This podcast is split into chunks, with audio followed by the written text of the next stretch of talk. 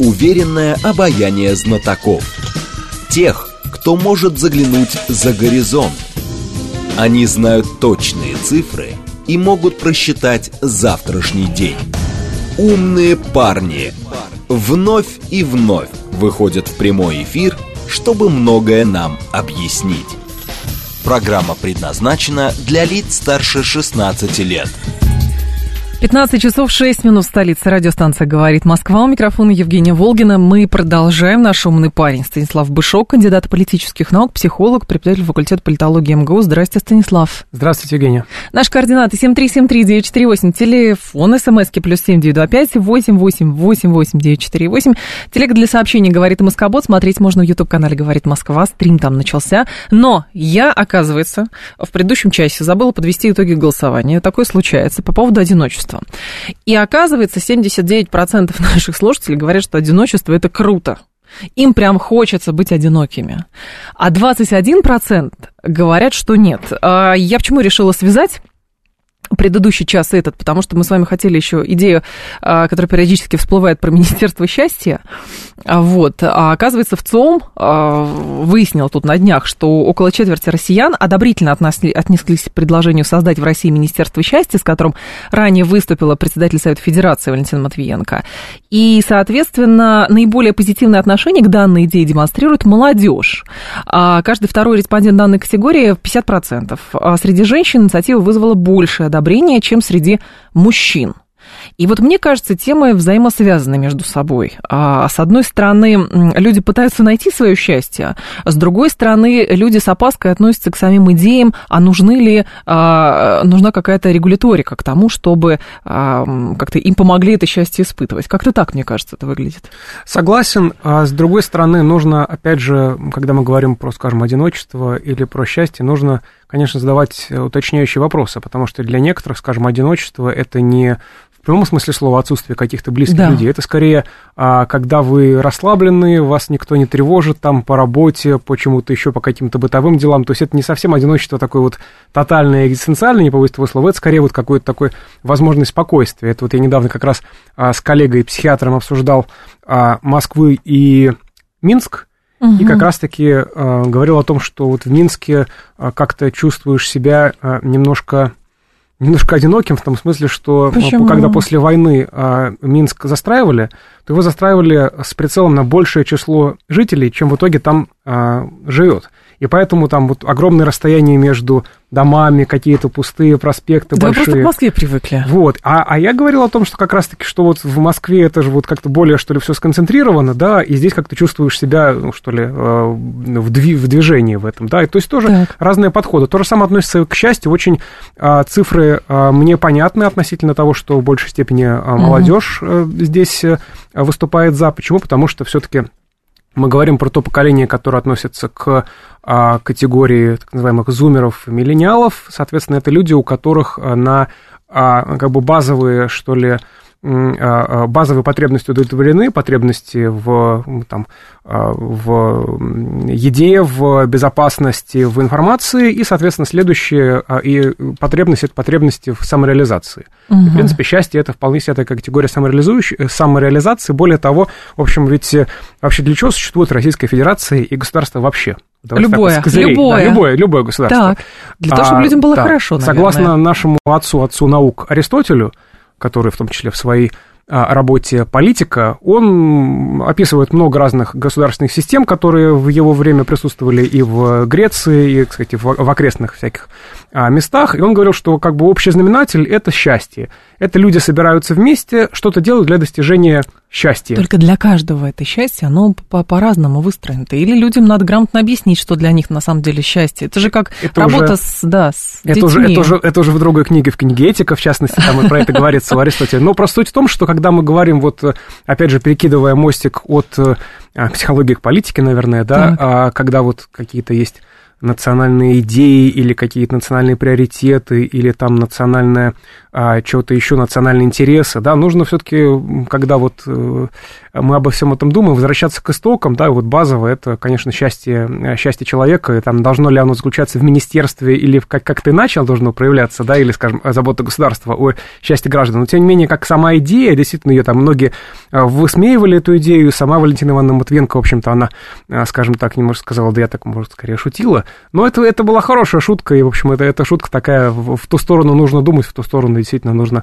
нужно развиваться. Но это, просто в принципе, хорошая идея. Какие-то страны же, здесь же приводится в пример, что какие-то страны создают подобного рода министерства, вот, а, чтобы там, соответственно, думать о благосостоянии своего народа. Но... Кстати, Министерство одиночества или как-то так это есть тоже. В Британии, по-моему, да, да, есть да, да, да. Министерство одиночества. Ну, сейчас ВОЗ какую-то комиссию будет создавать там и так далее. В общем, а, люди могут дальше продолжать э, жить на какие-то государственные а, бюджетные вливания. И не только бюджетные, так... межгосударственные. Да, но, э, скажем так, э, есть много всяких вредных вещей на бюджет тратится. Это, мне кажется, вещь как раз-таки полезная. Но подождите, вот, например, депутат Астайна, она была у нас в эфире а, на прошлой неделе. На сайте, кстати, можно расшифровку посмотреть, эфир послушать, все это есть. Она рассказала, какой должна быть идеология России. Мы помним, что очередной этап обсуждения того, нужна ли идеология России, какая она нужна, запустил глава Следственного комитета Александр Бастрыкин. Так вот, Останина говорит, что в основе идеологии лежат многолетние исторические традиции, базовые ценности нашей страны, идея социальной справедливости должна быть определяющей. Но один из разработчиков прежней еще Конституции 30-летней давности в другом нашем эфире до Останиной сказал, что в нынешней Конституции у нас а, в преамбуле, в первой статье, у нас, в принципе, прописано, у нас нет слова идеология, но там прописаны э, там, базовые параметры, которым следует государство российское, для чего оно существует и вообще что происходит, и поэтому никакая конкретная идеология, когда вот встал там э, и, соответственно, маршем куда-то пошел, все это не нужно. А кто-то говорит, наоборот, надо. Дайте инструкцию, как жить дальше, куда мы движемся, объясните, ради чего все это. А тут, мне кажется, люди путают свою шерсть с государственной или, скажем так, какие-то свои интересы, свои, может быть, э, идеи, а то, может быть, там папа с мамой не всех э, научили, чему, что такое хорошо, что такое плохо, mm-hmm. и они хотят как-то уже в зрелом или перезрелом возрасте это как-то навязать себе и окружающим. Нет, это на самом деле а, действительно, когда мы говорим, что там России нужна, нужна идеология, а вот слово «нужна», она вот, как бы вам, вам кто об этом сказал? Да, вот вы когда говорите, что вам нужна, не знаю, новая кофточка, например, вы сами, сами себе это задание даете, да, и, соответственно, идете покупаете. Ну да, если деньги есть, конечно. Вот, а как бы Россия вам правда сказала об этом, правда? Она сейчас в этой комнате вместе с вами, вот эта Россия, которая а, а, от, от вас, как от народных избранников, требует, пожалуйста, вот век воли не видать, там, спать не могу, кушать не могу, дайте идеологию. Ну, то есть это люди немножко, мне кажется, изобретают какие-то, а, изобретают колесо, причем колесо такое квадратное. Ладно бы круглое изобретали, это как бы, ну... Так а почему? Мере... Может быть, мне кажется, это поиск идей тоже он, э, он понятен, если человечество Лич... всегда, я прошу прощения, человечество всегда, любой человек на личном уровне а, задается вопросом, там, ради чего я живу и к чему я стремлюсь. Потом возьмем а, ячейку общества, это семью, где тоже определяются какие-то правила, может быть, даже, ну, условно, идеологемы какие-то, да, то есть а, какая наша семья, там, что мы а, там пропагандируем, не знаю, к чему мы стремимся, то все это можно экстраполировать и на государство в целом. Просто в слове идеология в нашей стране есть какая-то, присутствует негативная коннотация, потому что, ну вот помните советских там, ну и что, пришли они к этому коммунизму? Не пришли они к этому коммунизму, и все. И, ну, смотрите, здесь, э, опять же, важный момент, я все-таки вернусь к Давайте. своей шерсти государственной. Давайте. Знаете, в личном качестве хоть на голове стоите. Хотите Константинополь освобождать? Освобождайте, только не мешая окружающим под присмотром врачей. Хотите строить идеологию? Вот у себя в своем доме, вот закройтесь и стройте внутри себя идеологию. Помните, как в э, фильме «Гараж»? Выступать хотите? Вот дома, родным, близким. Это выступайте вы сейчас про сколько хотите. говорите. Это я говорю по необходимости диалоги. Вот, хотите идеологию просто для себя, для личного пользования, там, хотите светлое будущее строить, вот внутри себя у вас есть там отдельная жилплощадь, вот там в отдельной жилплощади свои а, строите. А так, что касается а, Российской Конституции, да, все-таки, в отличие, скажем, от Соединенных Штатов и отчасти, например, Франции, все-таки а, в России Конституция не считается таким документом, настолько сакральным, а, вокруг которого, собственно, все, а, весь политический процесс или все дискуссии идут. Тем не менее, вот эти идеи относительно относительно идеологии, они понятны, но, опять же, смотрите, когда мы говорим, э, вот, ну, точнее, не мы говорим, да, в данном случае говорит госпожа Станина, да, которую вы цитировали, uh-huh, uh-huh. относительно того, что это все базируется на нашей там истории, традициях, э, тролливали. Ценностях, да, Ценности, и каждый понимает это по-своему. Да, во-первых, как бы хочу напомнить тем, кто забыл или кто не знал, что, вообще говоря, история, она на то история, что она про изменения, а не про статику. Вот. А те представления о мире, которые, скажем, есть у нас сейчас, у среднестатистического россиянина, и, скажем, которые были у, я не знаю, святого Владимира, который крестил Русь, они примерно, примерно вообще противоположны, я думаю, относительно того, что Нет, ну можно делать, чего мы делать пришли нельзя. вот к, к нынешнему. Вот. И, соответственно, э, говорить о том, что нужно вернуться куда-то назад, а чтобы что? А, чтобы... А, плюс еще, когда мы говорим про ценности, опять же, а здесь же есть подходы, ну, есть несколько подходов, ну, вот два таких вот базовых, скажем так, если мы берем вот такие uh-huh. вот крайние случаи, ну, крайние не в смысле плохие, а в смысле такие понятные э, и, и можно, так сказать, измерить визуально. Есть социологический подход к ценностям. Это, э, к ценностям. Это вы берете всех россиян или какую-то выборку, проводите с ними социологию, спрашиваете, какие у вас ценности, вот на первом, на втором, на третьем месте, ранжируете все это там по а, полу, по возрасту, по образованию и так далее, и потом показываете, что такое ценности россиян. Это вот ну, цен, ценности, которые получены социологическим путем. Да, вы берете россиян, спрашиваете о ценностях, потом говорите, что такое россиян. А есть другой подход такой вот сверху вниз. Это когда вы произвольным образом берете какой-то набор идеологем, каких-то идеологов, не знаю, там, э, Достоевского, э, я не знаю, э, Константина Леонтьева и кого-то еще, и говорите, что вот это вот люди, которые вот эссенция русского народа, и вот то, что они писали, говорили, это есть наша идеология. Такой подход мне не близок, и вообще он, как бы сказать, довольно авторитарен, на самом деле, по своей сути, поэтому все-таки, если вы хотите узнать, что, что, что думает женщина или что думают россияне, вот, спросите у них через Но здесь же еще, Станислав, есть такой момент, что мы воспринимаем а, может быть, иронично или даже с опаской, когда те или иные люди высказываются, что нам нужна идеология какая-то, да, там почитали еще Дугина, ужаснулись, там почитали еще кого-то, восхитились и так далее, то это же про другое, это про определенный дефицит э, современной, современной философии, потому что это же та же проблема испытывает там экономическая наука, потому что говорят, ну что, ну вот Маркс описал все процессы там, значит, про и все, никто ничего нового не придумал. И вот все пляшут вокруг того, что было там описано а, десятки лет назад. И про философию то же самое. Поэтому люди пытаются, как кажется, а, попытаются, пытаются рационализировать настоящее через то, что, слушайте, а давайте еще книжки какие-нибудь посмотрим. Вот там-то были какие-то инструкции, может быть. То есть а, нужно что-то такое придумать. Вот о чем речь. Не случайно вы сказали, что да, то, что было там, наверное, нормально при а, Владимире, который крестил Русь, и сейчас это выглядит дико, но ровно потому, что были там мыслители, был определенный политический процесс, было все это, а, и мы пришли вот как бы к такому миру, в котором мы сейчас находимся и как-то и дальше надо продвигать. А пока вот это как бы дефицит мысли, и он не только у нас возникает. То есть, ну, я не знаю, современные философы какие-нибудь западные, ну, там, Фугуяма назовут, еще кого-нибудь назовут, ну и все, наверное. Эй, э, про философию вопрос отдельный, я согласен, что, в общем, где-то примерно а, после Второй мировой войны, если уж так даже, даже там какую-то да. позднюю дату взять, действительно говорить о каких-то вот новых философов, которые, философах, которые все перевернули наверное, нет. Наверное, последние два таких угу. крупнейших философа европейских, оба немецкоязычных, но очень разных, это а, Хайдегер и Витгенштейн, пожалуй. Вот Витгенштейн, соответственно, из Австрии, Хайдегер из Германии, разные совершенно у них подходы, и э, философия одного сейчас называется э, континентальной философией, это Хайдегер, да. а, соответственно, у другого англосаксонской или аналитической, это, соответственно, Витгенштейн, хотя оба, в общем-то, люди, что называется, из немецкого мира вышли. Вот, тоже интересно, когда у нас, например, говорят а, так по ассоциации я просто иду, относительно того, что надо отказаться от а, англосаксонской системы разделения на бакалавриат и магистратуру и вернуться, значит, к нашим основам. Наша основа, хочу напомнить тем людям, которые, наверное, забыли или, скорее всего, не знали, наши основы – это а, Петр I, это Германия и Голландия. Вот, то есть мы а, действительно можем отказаться от а, англосаксонской системы в, в пользу нашей родной тевтонской системы. Я, кстати, совершенно не против, потому что когда я а, заканчивал а, факультет э, психологии, Э, это был... Э, это, это, я даже не знал, что есть вот это разделение, тогда еще не было. У меня был просто специалитет, угу. вот, к, к, к которому, соответственно, хотят, хотят сейчас вернуться.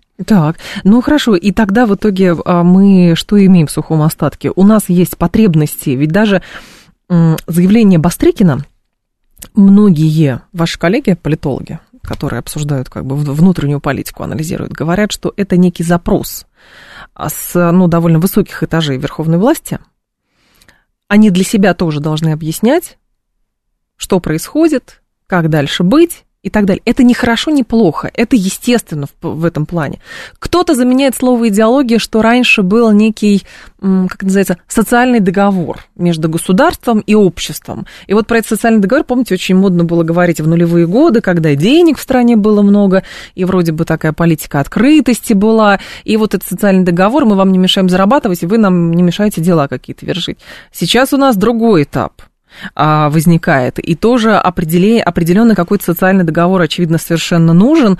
И, в общем, э, метание тоже определенное происходит. Или же идет поиск какого-то скрипта, чтобы все-таки найти, ну, может быть, что-то общее, что э, позволит в дальнейшем э, развиваться. Я бы сказал, Почему что нет? вот в контексте разных этажей власти, я бы да. сказал, что а, значительная часть вот а, того информационного шума, который а, продуцируют люди из а, высоких этажей власти, он более-менее рассчитан на еще более высокие этажи власти, скорее, а не на того, чтобы, чтобы, чтобы идти вниз, и мы здесь это обсуждали, да, то есть показать, что они а, патриотичны, что они вот а, четко чувствуют линию партии, даже если она не определена на самом деле, но они хотят каким-то образом так прощупать, в какую сторону двигаться, в сторону там семейных ценностей или в сторону каких-то а, традиционных, а, традиционных идеологий, в том числе таких скорее выдуманных, да, mm-hmm. допустим, берем того же Дугина, это же такой чистый постмодерн, просто, просто постмодерн, постмодерн, Модернович, не побоюсь этого слова, но тем не менее вот как-то это вот считается, традиционализм это проекта. Но вообще говоря, вот э, когда мы э, надо немножко отвлечься тоже от идеологии и вернуться вот к исходному тезису относительно счастья человеческого. Опять же, мне кажется, что Аристотель несколько более авторитетен для нас, чем примерно все люди, которых мы сегодня обсуждаем, да, ныне живущие.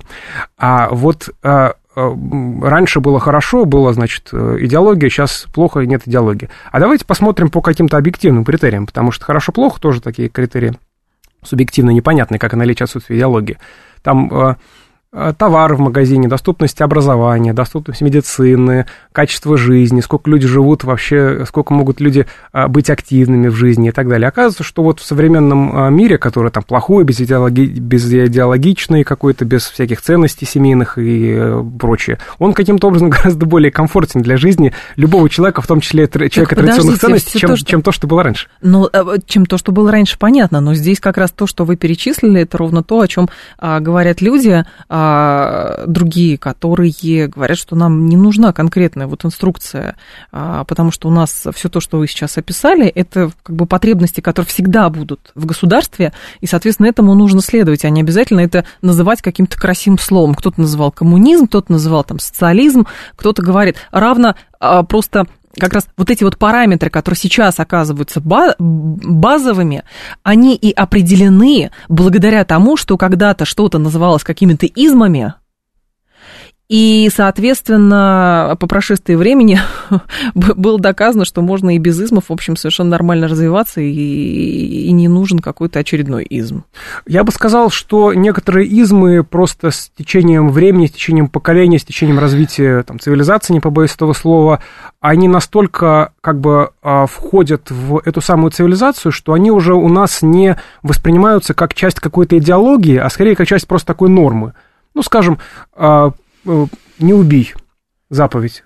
Ну да. Вы же не обязательно должны быть христианином или вообще верующим человеком, чтобы считать, что эта заповедь это непререкаемая и должна соблюдаться. Да? То есть для вас это просто а, часть э, некой современной нормы.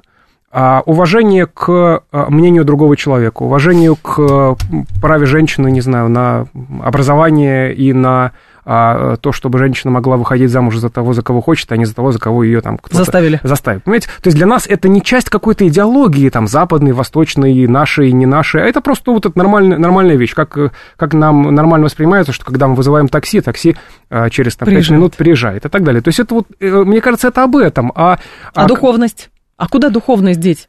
Ой, куда духовность деть, лучше бы, мне кажется, поменьше было этой духовности, потому что как-то духовность, не знаю, порой, а, порой слушаешь а, представителей там, официальной церкви, и как-то вот э, не бьется многое, скажем, с Нагорной это, проповедью. Э, это лишний раз доказывает, что мы все находимся, ну, мне кажется, в поиске, поэтому кто-то говорит, правда, что пытаются многие люди просто хайповать на этой теме, вот, как на теме демографии, как и еще на какой-то, вот, и поэтому, но когда всех э, там э, пугают тем, что если мы будем говорить про идеологию, то почему-то за идеологию возьмут э, посты Дугина, ну, мне кажется, это тоже не, не имеет ничего общего с реальностью, потому что, ну, в общем, наверное, все более, более сложно устроено. Перефразируя... Кого? Перефразируя Бродского, хайпажор мне милее, чем кровопийца. Вот. В общем, ничего такого прям совсем э, плохого, мне кажется, в этом нет. Опять же, что касается Александра Гельча Дугина, которому вот в СУе уже упоминали не первую передачу, кстати. Да. А, действительно, ну, а, интересный у него телеграм, кстати, в пользу случаем а, рекомендую также анонимный телеграм-канал Бышок, вот, э, который созвучен с моей фамилией, там тоже иногда какие-то интересные материалы появляются. А, Роман говорит, при чем здесь идеология и качество жизни? При идеологии может быть даже лучше. А кто ответит на на вопрос людям, зачем им жить? Зачем трудиться? Зачем воспитывать детей? Мне очень нравится определение, которое, вот, например, соотносится с моим мироощущением. Для чего воспитывать детей и зачем вообще нужны дети? Дети – это единственный способ обретения бессмертия. Ну, видите, это видите, правда какая, так. Видите, какая идеология? Это просто такая вот идеология идеологии, то есть это... А что? Ну, это а, правда, да. и это более того, с прикладной точки зрения это тоже объяснимо. Не, ну смотрите, опять же, а, я здесь, может быть, э, несколько грубовато скажу, но а, Говорите. если там папа с мамой как-то вот не донесли какие-то базовые мысли, то ну, трудно требовать от государства того, что не донесли папа с мамой. А в конце концов, люди, действительно, которые видели на живых примерах своих родителей какие-то нормальные, гармоничные отношения, или наоборот, ненормальные, негармоничные отношения, то они, понятно, что зачастую это все транслируют уже в свою собственную жизнь и винят кого угодно, кроме вот той ситуации, в которой они оказались. То есть здесь не нужно, мне кажется, требовать э, от современного государства а, того, что в, в ранние времена, во времена традиционных ценностей давало церковь, например. А почему мы сейчас говорим о том, что то, что раньше давала церковь, а, должно давать государство. Так она тоже дает, дает сейчас и церковь дает что-то, и государство дает. Кто-то говорит, что родителям не, некогда заниматься воспитанием своих детей, и, соответственно, а, а что-то с, с этими детьми делать нужно, и поэтому маломальски что-то пытается со своей стороны делать само же государство, которое состоит из тех же самых людей. Да, со своей там системой ценностей, там, представлениями о прекрасном и так далее. Поэтому, в общем, все равно мне кажется, что как раз в вопросах идеологии мы, мы с вами и отталкиваемся от того, что вот есть одна ячейка общества, это семья со, своей, со своим набором, там, хорошо-плохо, и это потом экстраполируется на всю страну. Да, ну а затем уже начинаются вопросы, там, насколько государство должно вмешиваться в отношения между людьми внутри, а, внутри семьи, что такое семья, здесь, мне кажется, действительно важно а, просто понимать, где мы все-таки ставим эту а где мы ставим эту преграду, да, где мы, где мы ставим эту границу между, между частным и общим. Все-таки угу. одно дело, когда мы разделяем какие-то общие правила общежития, да, в том числе вот, не убий, да, начиная ну, с не да. убий, заканчивая там не, не, тол, не толкайся в метро в час пик, да, например. А другое дело, когда а, что-то еще помимо этого а, пытаются внушить или, наоборот, пытаются там от чего-то отвадить, да, какие-то люди там, какие ассоциирующие себя с государственным благом. Опять же, ну, все-таки нужно скромнее нужно быть, извините за такой, может быть, банальная, mm-hmm. банальная, так, банальную такую идею, но все-таки, может быть, э, не стоит вот как бы людям указывать, как им выйти, если они их не, если они не просят. Если. Ну. просят, вот как, как раз зритель, если просят, тогда, наверное, нужно. А, а есть... а если не просят? А есть другая история. Есть люди, мы-то с вами рассуждаем, и вы рассуждаете, как человек там э, МГУ окончил, преподает в МГУ, там, критичность сознания и так далее. Но есть такое выражение «народ-ребенок». И у нас это на генетическом уровне тоже, наверное, в стране присутствует. Расскажите, вот люди даже прислать, расскажите, как жить, расскажите, для чего рожать детей. Это вы понимаете свою инструкцию вот к жизни. А многим надо как раз, чтобы им объяснили коротко, 10 секунд. А, нет, э, значит, если вам прям вообще, прям вообще хочется, но это явно не, не, не на радио, не на телевизор нужно звонить и писать относительно того, а, зачем жить. Объясните, объясните, явно, зачем. Явно не туда, просто не по адресу. Вопрос. Вам дали эту жизнь, вот и живите ее, естественно, ответ. 15.30 новости и продолжим. Уверенное обаяние знатоков.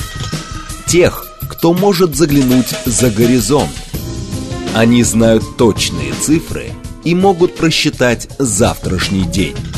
Умные парни. 15.36, столица, программа «Умные парни», у микрофона Евгения Волгина. Мы с вами продолжаем. Станислав Бышок с нами, а, кандидат политических наук, психолог, преподаватель факультета политологии МГУ. А, так, давайте теперь, вот тут даже слушатели нам присылали сообщение по поводу приговора значит, Боязитова и это администраторы телеграм-канала, вот, которых обвиняли там что-то в мошенничестве, в вымогательстве, вот, и, в общем, на прошлой неделе все а, ужасались тому, что прокуратура запросила что-то там 14 лет для Боязитовой, вот, в итоге прокуратура, в итоге суд вынес решение про 5 и 4,5 года колонии, соответственно, по делу о вымогательстве, а, и прокуратура сказала, что не будет обжаловать приговор, но кто-то успел сравнить вот этот приговор, например, с приговором человеку, которого там обвинили в хищениях каких-то миллиардов рублей, и там, в общем, человеку дали там что-то в составе УПС, причем дали там 4 или 4 года, причем условно.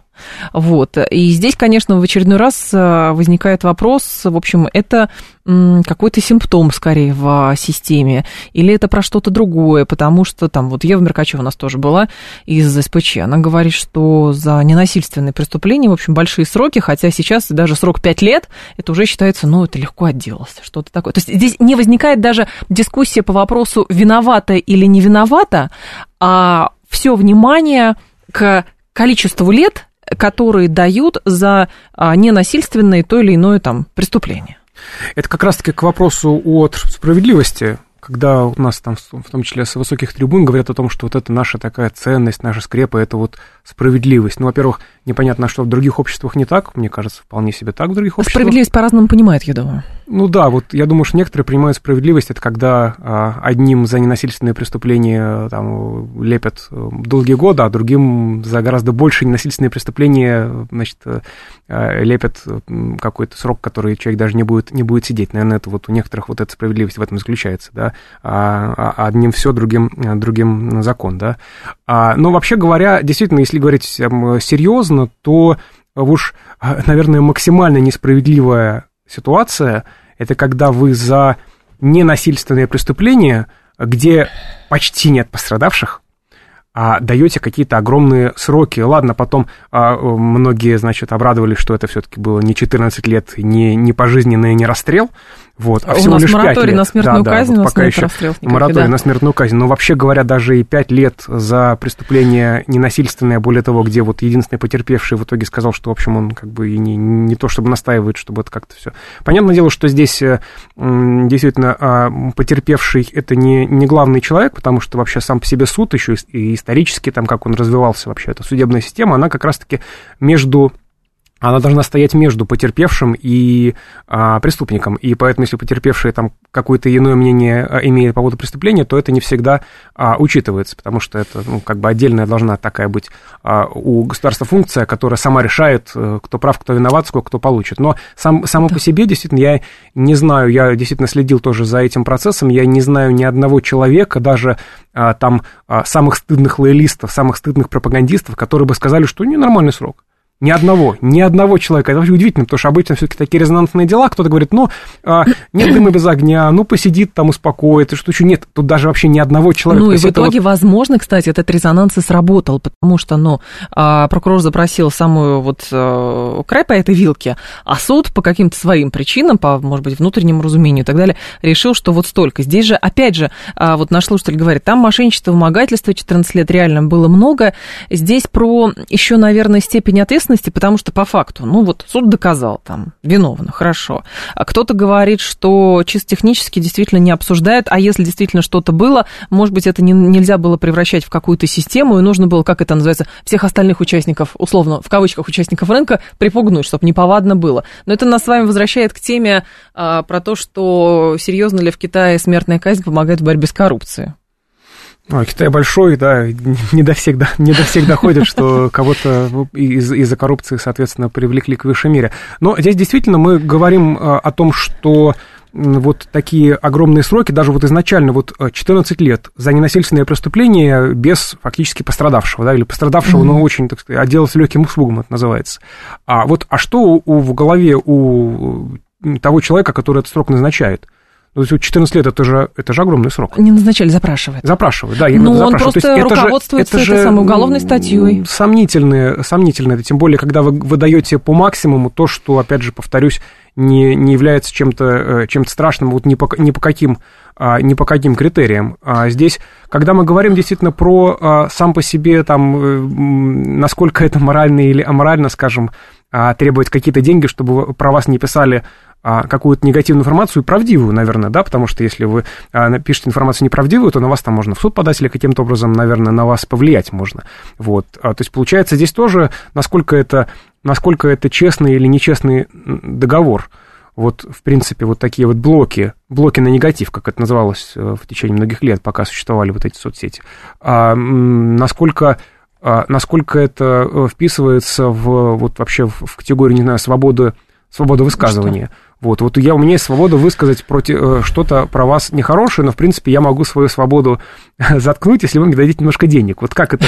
Что здесь такого? Да, что, что, здесь, что здесь криминального? Раньше, раньше, как это легально это называлось, работа э, пресс-службы с негативом. Да, да, да. Что-то подобное. Но это же тоже про определенную, как бы, судебная система, она тоже не статична. И вообще взаимоотношения, они тоже не статичны.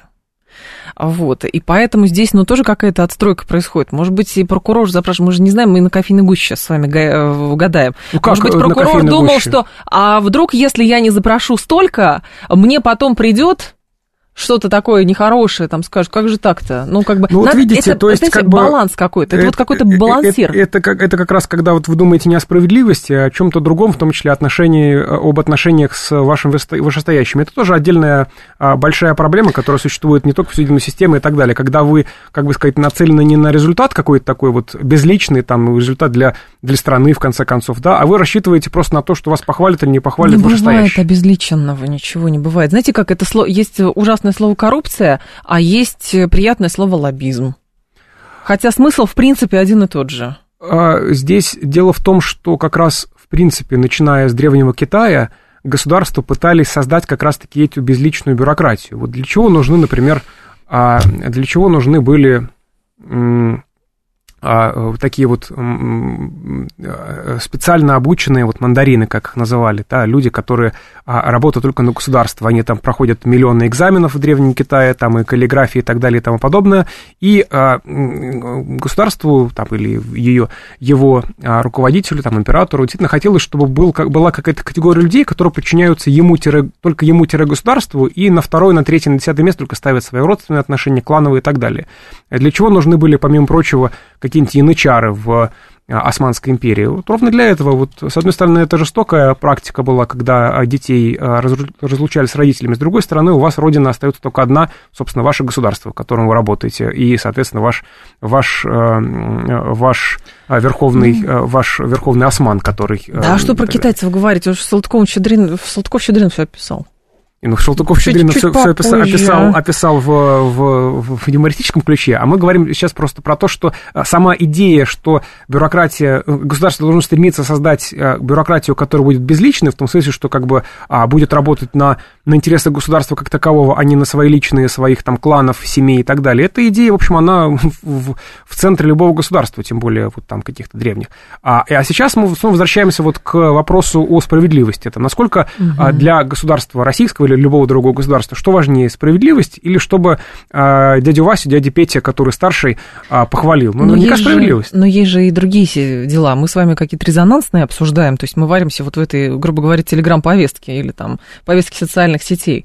А есть же много других статей Уголовного кодекса, а, дела по которым и приговоры по которым тоже а, там вызывают вопросы. Это тоже, наверное, про какую-то отстройку, может быть, системы. Ну, вот я все ну, хочу думать вот в этом направлении. Не про то, что государство это какой-то, который, какой-то садист, который вот занимается садизмом ради садизма. Ну, это здесь множество действи- факторов. Действительно, государство это абстракция, как бы странно это не звучало. А действительно, как бы, чего государство хочет или не хочет, ну, сказать трудно, да, потому что что такое государство? Где у него мозг находится? И статичен или динамичен? Угу. А с другой стороны, действительно, когда мы говорим, скажем, про, я думаю, что как раз Евромир Качева тоже вам про это а, говорил, действительно, вот а, была, начиная там с 2000 года, очень позитивная тенденция а, снижения количества а, людей в местах лишения свободы. Причем mm-hmm. какая-то такая, она в хорошем смысле катастрофическая, то есть там лет за 20 два раза сократилось число, а сейчас еще больше сокращается, правда, тут вот немножко мне сложно сказать, радоваться ли сокращению последних двух лет а, этой а, популяции а, тюремной. Но, опять же, вот, то есть, тенденция это на самом деле, да, то есть, чтобы не, не сгущать краски, тенденция хорошая. Ну, и как раз-таки именно на фоне этой хорошей тенденции а, снижения тюремной популяции мы видим эти чудовищные запросы на чудовищные сроки за ненасильственные преступления, и более того, а, почему-то еще многим а, перестало нравиться там э, домашний арест или что такое. Нужно обязательно какого-то человека там немолодого и не совсем садить здорового в СИЗО, садить, да. в СИЗО. Почему? Что, что вам мешает? Вот почему, почему вам не хочется, чтобы человек сидел у себя дома, Потому что возьми? это сложно, потому что государство, ну, как кажется, уже такие категории, государство сложный организм. Вот нет такого, во-первых, огромное государство, и нет такого, что все по линеечке. Многие думают, что у нас как-то вот как разнарядка из Кремля пришла какая-то, и вот все должны выполнить. А у нас э, в итоге получается, что как только какое-то пожелание, которое высказывается на самом верху, да, или концепция, вот надо, чтобы было так, начинает спускаться на более низкие уровни, к концу там уже вообще никто ничего не, не понял, да. переписал сто раз и так далее. Все равно наверху не узнают, пока не будет прямой линии или пресс-конференции, и кто-то не задаст вопрос, а почему там в какой-то поселок газ не подвезли. Ну, Видите, вот... это, это на самом верху не узнают, а Иван Иванович, который у вас непосредственный начальник, он узнает и, соответственно, сделает по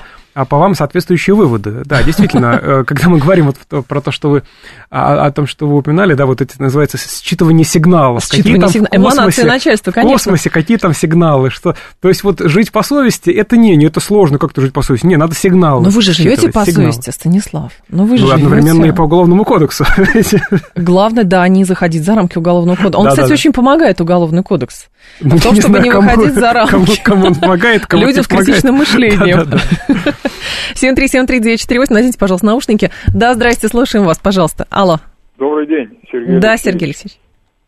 Вот смотрите, откройте статью 17 УПК РФ, и там написано, на основании чего, как оценивает доказательства судья, следователь, прокурор и так далее. Так. Закон и совесть.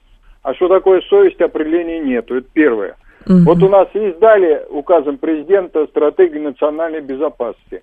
Там перечислено 17 э, этих наших духовно-нравственных ценностей. Среди них справедливость, о которой вы говорили.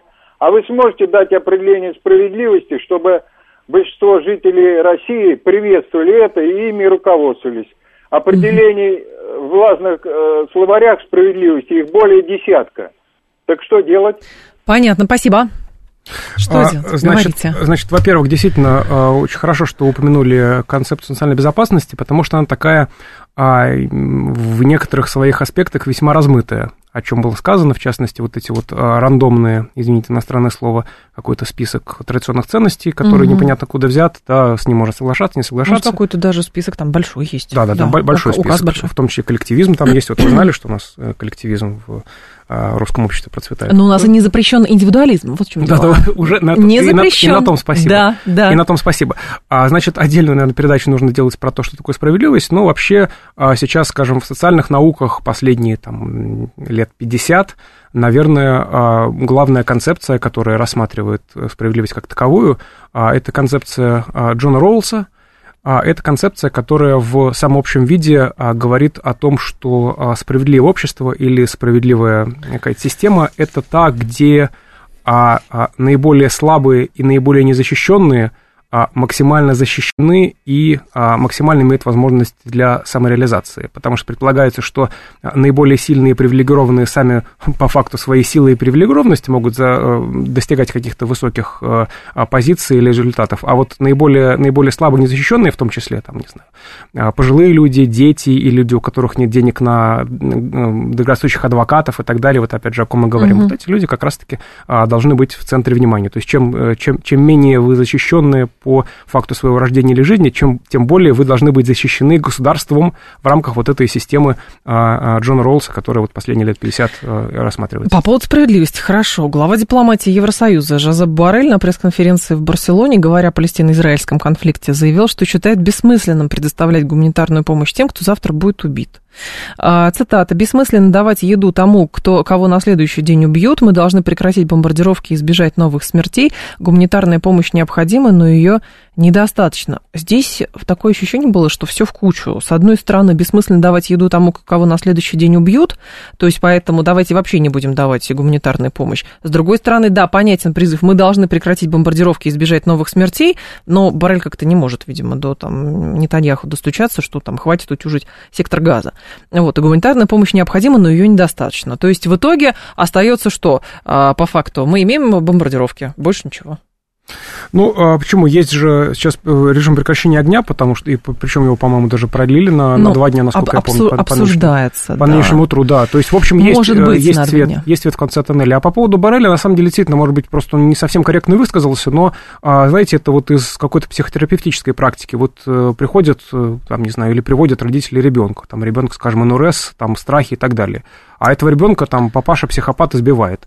А вы хоть, хоть обзанимаетесь с этим ребенком в рамках психотерапии, а вы с папашей что делаете? Тут... В смысле, Баррели кто-то избивал, вы не, считаете? Не, не, я, я, говорю, я, не... я говорю о том, что вот с одной стороны психотерапия – это гуманитарная помощь, а папаша А-а-а. психопат, который избивает, это, соответственно, бомбардировка. Опять же, я здесь не, не критикую Израиль, это просто такой пример, чтобы, чтобы понять, наверное, понять... А что бы не покритиковать Израиль? А понять, что? что... Не, ну, потому что в данном случае понятно, э, э, совершенно очевидно, кто на кого напал, да, в 7, 7 октября этого года, и реакция Израиля, в общем, она жесткая, жестокая, но при этом абсолютно понятная и действительно... Она да, понятная. Да, она понятная. А мне вот непонятная, честно говоря. Я не отметаю того, что ужасно то, что было 7 октября, но, честно говоря, продолжать и, соответственно, во что бы то ни стало и там за две недели убить пять тысяч детей, а, и, соответственно, и продолжать и так долго переговоры вести по поводу освобождения заложников, и, в общем-то, здесь в большей степени, ну, какой-то личностный фактор тоже работает. А, конечно, работает. Другое дело, что, видите, а, тоже нужен специалист по, по этой теме, а просто Палестина сама по себе состоит из двух частей, которые между собой это, не, это, не, связаны, это, не да. связаны до властью. Конкретно движение Хамас частично признанное террористическим в, разных странах, в России не признано. И созданное в том числе по интересам Израиля, чтобы Фатх девазуировать, да. Да, это, это, это порой бывает, да. Оно совершенно точно стоит за и гордится тем, что оно совершило 7, 7 октября против мирных жителей. Соответственно, в данном случае говорить о том, что вот есть есть режим, который ни, ни, никого не представляет, и есть какие-то вот отдельные люди, действительно становится все более, все более сложно, хотя вот согласно социологии, с которой я знакомился, которая была проведена вот где-то ну, за месяц, может быть, до, до этого теракта, то есть где-то вот в, угу. в сентябре, а там, в общем, не то чтобы люди особо сильно поддерживали а, собственную власть, с другой, с другой стороны, что а, не поддержка Хамаса, она вовсе не, не, не транслировалась в какие-то симпатии или, по крайней мере, нормальные отношения к Израилю. То есть тоже... не, не любить Израиль, это, как бы сказать, не, не то же самое, что любить Хамас. Но это же тоже про, как это называется, про идею справедливости некой. Не в смысле то, что там один нападает на другого и так далее, вот, а про высказывание даже третьих сторон, которые наблюдают. Понимаете, потому что все равно все сводится к каким-то коммерческим, может быть, даже личным отчасти интересам. А, и в итоге эти люди, которые там погибли в Израиле, а теперь гибнут в секторе Газа, а, этими жертвами стороны объективно манкируют. Да. И даже третьи стороны, которые вот там вот-вот, там, если Израиль продолжит, мы тогда, а если Израиль говорит, если вы продолжите, то я тогда, каждая страна будет просто манипулировать этими жертвами, что вот эти жертвы случились, потому что вы на наши условия не пошли, а вот те жертвы, потому что вы на те условия не пошли. И по факту, по факту, получается, что, знаете как, это же еще в вопросах сравнение даже конфликтов. Вот это, вот это тоже сейчас э, очень любят по поводу того, что есть там специальная военная операция, а что есть вот то, что там в секторе газа а, происходит. А, все равно понятно, Российская Федерация с точки зрения там международного сообщества западного, например, а, будет государством, там, не знаю, с белыми ходоками, вурдалаки там и, и щадиады, что-то такое. А Израиль, вот у него право на самооборону и какой бы то ни было, и поэтому не нужно сегрегировать спортсменов, а вот, а вот русских и белорусских можно. Я намеренно говорю, что вот вот все подряд, это просто краткая выдержка из информационной ленты. Поэтому про идеи справедливости сейчас вообще, мне кажется, забыть можно. Это потом когда-то определяет, что будет на самом деле. Каждый преследует свои собственные интересы. Ну, там вот довезли тебе бутылку воды, ну, молодец, там не убили тебя а, дальше какой-нибудь бомбой, ну и ладно, там еще поживешь. Ну, на самом деле, да, тут вопрос в том, вообще, национальные интересы, это такая, а, такая тема, а, а, вокруг которой угу. много спекуляций, потому что это же не физический какой-то объект, да, это вот, это идея, а идею вы можете по-разному крутить. Например, там, с точки зрения, наверное, ведущего теоретика международных отношений, вообще ныне живущего, mm-hmm. Джона Мершаймера, например, с точки зрения национальных интересов, а, а, Японии было правильно в свое время напасть на Перл-Харбор, потому что он, в общем, это в своей новой книге... Раскладывал, вот, да, да, да. Но, но при всем при этом это не значит, что, если это было правильно, это не значит, что, это, что успех гарантировался. Вот в чем дело. То есть, как бы вы можете поступать как бы правильно согласно там вашим каким-то выкладкам. А и, потом и в, в итоге, другие обстоятельства в итоге, работают, в итоге, конечно. Да, то, то же самое он говорил, кстати, и про а, то, как, а, собственно, да. А, кайзеровская Германия напала на Российскую империю, да, тоже там в контексте Первая мировая война началась. Опять же, тоже с точки зрения, с точки зрения выкладок, действительно, это имело смысл. Угу. Но это не значит, что это в итоге, в итоге приводило бы к тому результату, который, которого хотели. Вот в чем, в чем как раз трагизм международных отношений, в том, что зачастую вы делаете то, что то, что вы решили, что правильно, и несколько раз советовались там с разными людьми, и все сказали, что более-менее правильно, а в итоге не, это, э, ваши правильные поступки вовсе не обязательно приводят к конечно. правильным финальным результатам. Ну, конечно. Поэтому, когда мы говорим там вот про а, нынешний конфликт в Газе, действительно, а, просто а, официальная же позиция, я так понимаю, такая, что если мы сейчас остановимся на полпути, то эта гидра снова нарастит себе новые, новые головы, построит новые тоннели, вместо того, чтобы деньги значит, направлять на развитие бизнеса, образования и так далее в Газе, да, ну, собственно, как это уже было, вот, и придется заново все это делать, да, то есть поэтому наша, наша, наша специальная военная операция, да, в данном случае израильская, да, она дойдет до конца, потому что иначе вообще нет смысла, не было смысла начинать, если мы хотели... Они там, просто э... полицейские, кстати, по-моему, операции назвали. Да, да, а, тоже да, вопрос да, да, к, да, к этой терминологии, то есть это лишний раз доказывает, что там всякие а, инсказания не, в общем, придуманы были не пару лет назад, а уже существовали. Но это же еще про другое, это же еще про определенный имидж, потому что вот э, каким-то образом части общества было навязано, что вот у, там, у страны X, например, у Израиля есть право на самооборону, но граница этой самообороны и, и превышение, что есть, кстати, в Уголовном кодексе даже, например, в нашем, да, позиция по превышению самообороны, что есть такое и когда человек становится обвиняемым. Здесь это не работает с точки зрения отношений, потому что как только ты начинаешь на эту тему говорить, тебя сразу обвиняют в махровом антисемитизме и так далее. Вот. Но э, долго на это можно выезжать, тоже большой вопрос. Ну, я согласен, тут действительно э, разные, разные случаи, действительно там параллели можно проводить, а можно не проводить. В конце концов, если мы говорим про Израиль, то мы говорим про э, страну такую особую, страну такую скорее европейскую, да, культурно, э, которая окружена странами арабскими, недружественными и недемократическими. А, в общем, здесь и вот какая, какая-то симпатия к этой стране может возникать, но опять же мы знаем историю, что Израиль не на пустом месте возник, скажем так, хотя на пустом с точки зрения физическом, а, частично на пустом, да, а, но а, не от хорошей жизни евреи из Центральной Европы, из Австрии э, покинули свои кофейни, оперы и так далее, и были вынуждены, соответственно, перерелацироваться на Ближний Восток, где никакой оперы не было, но кофейни какие-то были, наверное. А, Станислав Бушок был с нами, кандидат политических наук, психолог, преподаватель факультета политологии МГУ. Станислав, спасибо, ждем вас снова. До свидания. Далее у нас информационный выпуск, потом придет а, Юрий Буткин, поток будет и своя правда. Я с вами прощаюсь до, а, соответственно, до завтра. В револьвере встретимся в 10.03.